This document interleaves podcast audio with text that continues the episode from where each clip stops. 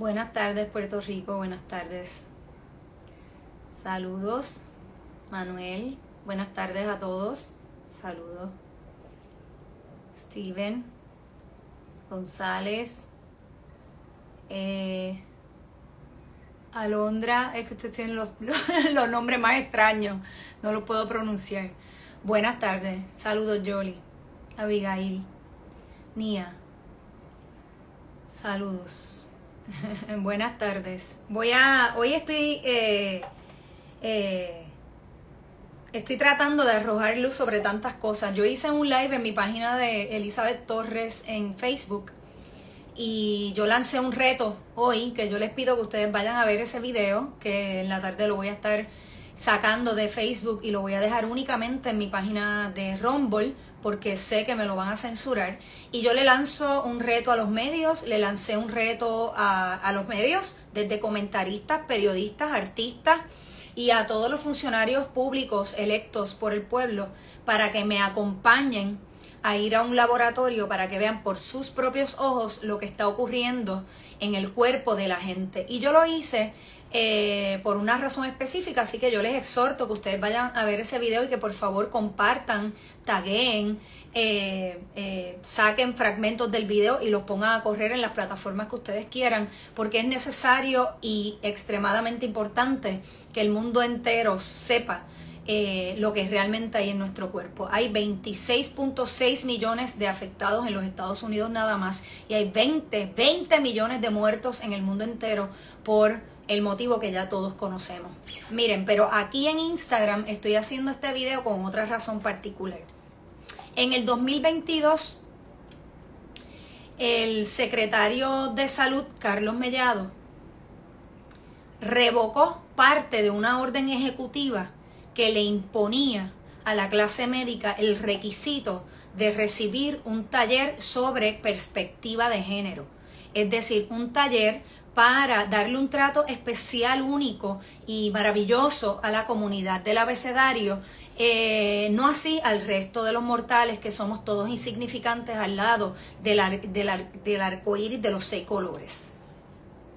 Cuando eso se revocó, se levantó Victoria Ciudadana, que son los que cargan la agenda de la perspectiva de género, se levantaron todas esas voces radicales en Puerto Rico, el Colegio de Abogados, Abogadas y Abogades de Puerto Rico eh, y toda la izquierda que está metida dentro de la academia, le elevaron así sus gritos, muchos demócratas dentro del PNP también,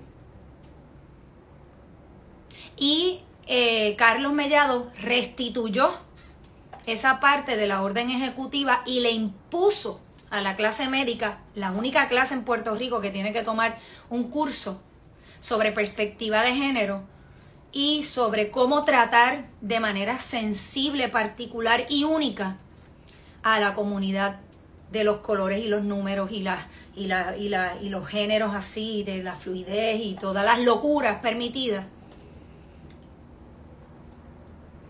Y yo les estoy hablando de esto porque un grupo médico que se identifican como cristianos eh, cuestionaron esa orden ejecutiva.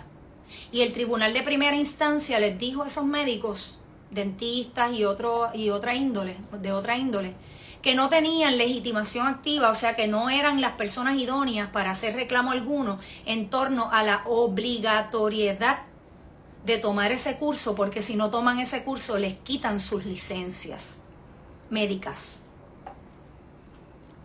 Es decir, que para usted ser médico, no importa si usted no pasa ni siquiera la reválida, porque Carmelo Ríos estaba propuso un proyecto para declarar especialistas a personas que no son especialistas, para bajar así los requisitos y para tener un montón de médicos haciendo trabajo que no le corresponde eso por un lado. Para ver si podían retener médicos en Puerto Rico. Proyecto que gracias a Dios no pasó. Pero entonces tienes al Departamento de Salud imponiéndole este requisito absurdo a la clase médica en la isla. Entonces este grupo de cristianos fueron al tribunal y le dijeron que ellos no eran las personas idóneas para cuestionar esa, esa decisión del Departamento de Salud.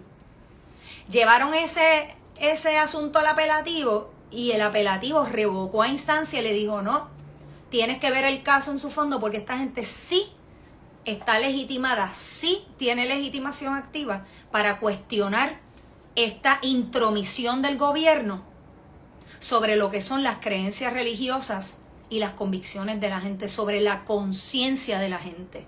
Y ellos están cuestionando de dónde el gobierno se saca la autoridad para imponer una carga excesiva a la clase médica en Puerto Rico. Y aunque este sector, es el, e, este sector es el que está llevando el caso, este sector de médicos es el que representa la inmensa mayoría de los doctores en Puerto Rico, estoy segura. Una cosa es que tú pertenezcas a esa comunidad, que tú eh, te identifiques con el género que te dé la gana identificarte, con los dos que existen y los 20.000 que se han inventado. Esas son decisiones personales y estilos de vida. Y ahí nadie se puede meter. Y a nadie le interesa tampoco. Pero la pregunta más importante aquí es la comunidad o las personas que se identifican como la comunidad. ¿Ustedes realmente creen que esto les hace bien? Imponer sobre el resto de la población cosas que no van a poder imponer jamás sobre la conciencia de nadie. Estos sectores que están empujando esto desde el gobierno, como si ellos fuesen representantes de todos los homosexuales y de todo el mundo en Puerto Rico, de todo ese sector. ¿Realmente ustedes creen, ustedes, la ciudadanía, que esto no es un intento por agredir la fe? Aquí hay dos sectores que cada uno tiene su valor y que cada uno tiene que estar protegido, que son los cristianos y la comunidad LGBT o LGB o LGBT o como le quieran llamar. Y yo creo que es un gran error que no haya un sector en Puerto Rico, un sector homosexual en Puerto Rico, defendiéndose de lo que el sector radical de la comunidad LGBT está haciendo a nombre de todos. Porque así como yo me tuve que levantar en contra del feminismo radical que no me representa y que no habla por mí, aquí la comunidad homosexual se tiene que levantar para impedir no solamente la agenda transexual que viene para Puerto Rico, sino también el estar imponiéndole al resto de la población que aceptemos obligatoriamente los estilos de vida de la gente.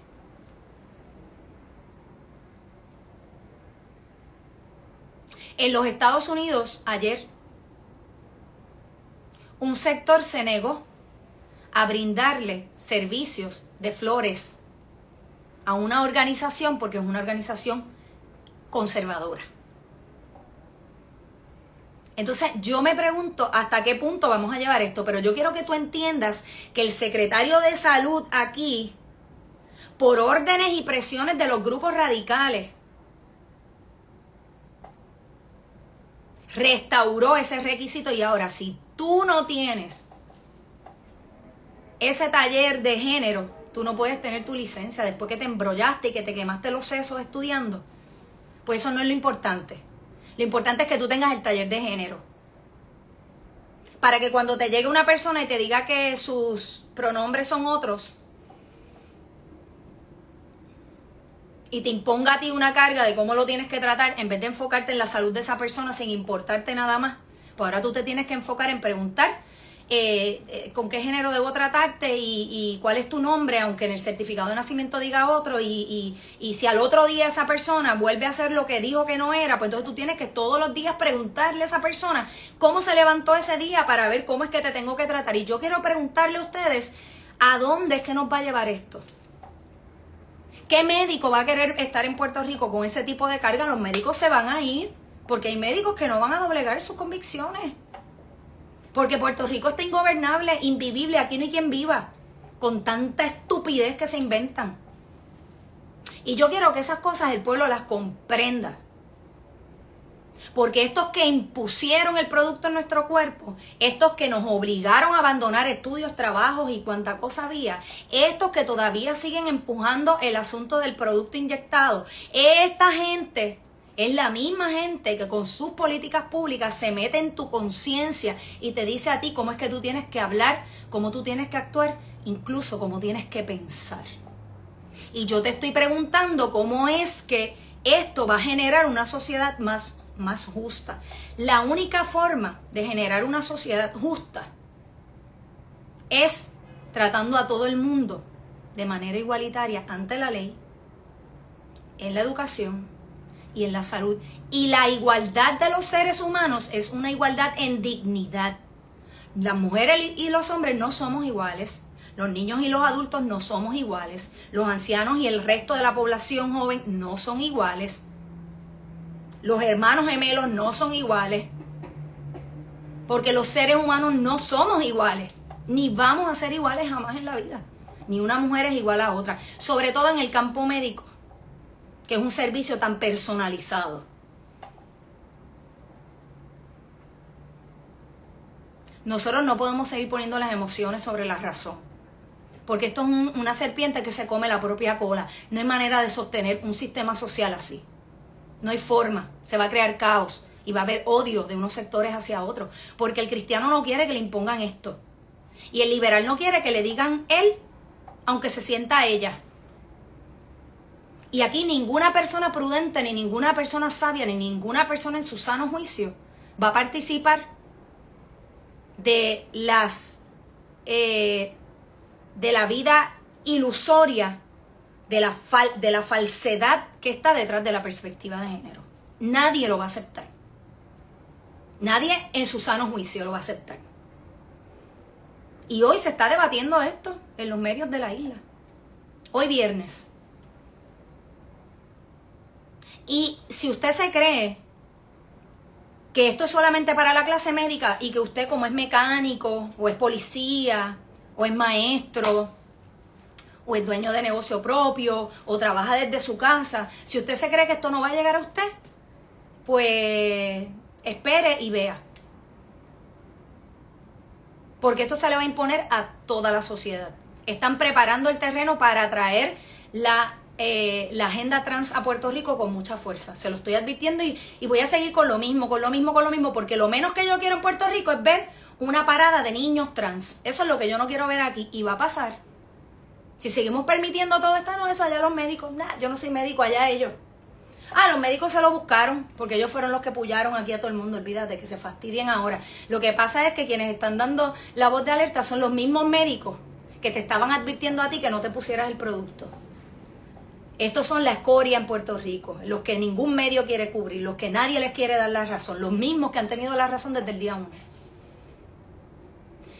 Miren, gente, detrás de esto, lo único, el único objetivo detrás de todo esto es la destrucción de la fe cristiana. Es la destrucción de aquello que nos mantiene a nosotros unidos y fuertes, porque la fe te da fortaleza para enfrentar casi cualquier cosa. La fe te mantiene, te mantiene eh, balanceado, te mantiene con los pies en la tierra. La fe, tu fe en Dios, te ayuda a superar problemas, te hace ser mejor persona, te ayuda a abandonar vicios, a restaurar matrimonios. Esa es la verdadera fe. No es la que juzga, la que anda por ahí mandando a todo el mundo al infierno. No, no, no, no. La fe es la que restaura hogares. La fe es la que encamina hijos. La fe le da felicidad a la gente.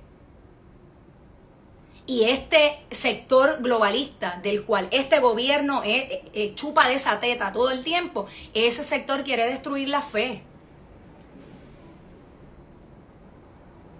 Y todas estas políticas del gobernador y de todos sus secuaces metidos en todas las agencias de gobierno, incluido el, el Tribunal de Justicia, esta gente está impregnando absolutamente todo calladamente mientras usted está por ahí haciendo sus quehaceres diarios y bregando con lo que tiene que bregar esta gente está moviendo política pública para afectarnos a todos. Hoy día, si usted estudia en cualquier institución en Puerto Rico, sea pública o privada, ya sea el sistema Ana Geméndez, Ana Geméndez, la Universidad Interamericana o la UPR o cualquier otro, todos están impregnados con ideología de género, que no es otra cosa que destrucción de la fe. El que acepta la ideología de género rechaza a Dios. Punto. Yo no estoy hablando del humano, estoy hablando de las ideas. Usted acepta la perspectiva de género y usted rechaza automáticamente a Dios. Por eso es que se dice que en los tiempos postreros, en los últimos tiempos, mucha gente le va a dar la espalda a Dios. No está diciendo que te van a poner un micrófono a preguntarte si tú crees en Dios o no y si dices que no te cortan la cabeza. No, no, no. Estamos hablando de que quien acepte toda esta ola de depravación moral y de falsedad, porque la perspectiva de género es falsa, biológicamente falsa, está anclada en la falsedad. El que acepte esto rechaza a Dios automáticamente. Por eso, los políticos que dicen aleluya, gloria a Dios, y se tiznan la frente y hacen cuanta cosa dogmática existe. Y después dicen que el aborto es un derecho sagrado y que hay que respetar la comunidad trans y a los niños trans y a la comunidad LGBT y que hay que darle a ellos un trato distinto porque son superiores al resto de la población, con sus actos niegan la existencia de Dios, con sus actos transgreden, violentan, pisan, escupen las enseñanzas de la fe cristiana, de la que somos parte, lo quieran aceptar o no, porque eso es nuestra historia. Así como aquí hay dos o tres que se pasan vistiéndose de taíno y aplaudiendo que eso es parte de nuestra historia y que África es parte de nuestra historia, pues nosotros recibimos la fe cristiana que es base de nuestra sociedad y que no la podemos rechazar. Y como le digo, si le hace bien a la gente, ¿Cuál es el ímpetu y el deseo de destruir la fe en la gente de manera indirecta? ¿Acaso aceptar el aborto hasta el último día? ¿Aplaudir todo tipo de estilos de vida que son, son nocivos para la sociedad? ¿Acaso sexualizar a nuestros niños y agredirlos sexualmente con propaganda diaria nos hace bien? ¿Acaso eso nos va a llevar a tener una sociedad más sana? ¿O es que acaso hemos visto por la historia que la sociedad cuando está anclada en valores cristianos reales, sin fanatismo y sin el látigo de estar enjuiciando a la gente con la palabra de Dios, cuando, cuando se fundamenta en eso, la sociedad avanza. Y lo sé yo, que fui maestra y que vi el deterioro y la erosión moral cuando sacaron a Dios de las escuelas y metieron toda la propaganda LGBT. Esto no ayuda a nadie, no ayuda ni siquiera a los homosexuales, esto no ayuda a nadie. Porque detrás de esto lo que hay es una agenda política y económica. A ver si en algún momento dado la gente puede comprender lo que hay detrás de esto. Porque nada de esto tiene que ver con justicia social. Y si usted es médico, yo le pregunto, si usted es cristiano de verdad, si usted va a permitir que el gobierno te diga a ti como médico cómo pensar y cómo hablar. No hay una cosa más absurda, ridícula y demostrativa de, cuán desconectados de la realidad está la gente y cuán manipulada está la gente que utilizar ellos, todos, los les miembros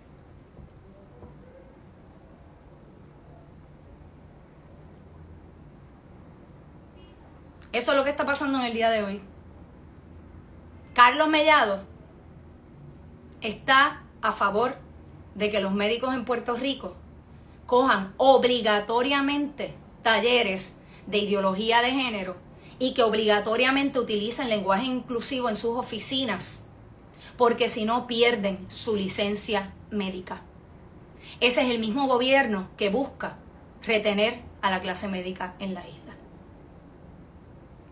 el mismo gobierno que te invita a tener hijos, por un lado, y por otro lado promueve el aborto, promueve la esterilización masiva a través del producto inyectado y promueve la perspectiva de género, que jamás va a generar vida.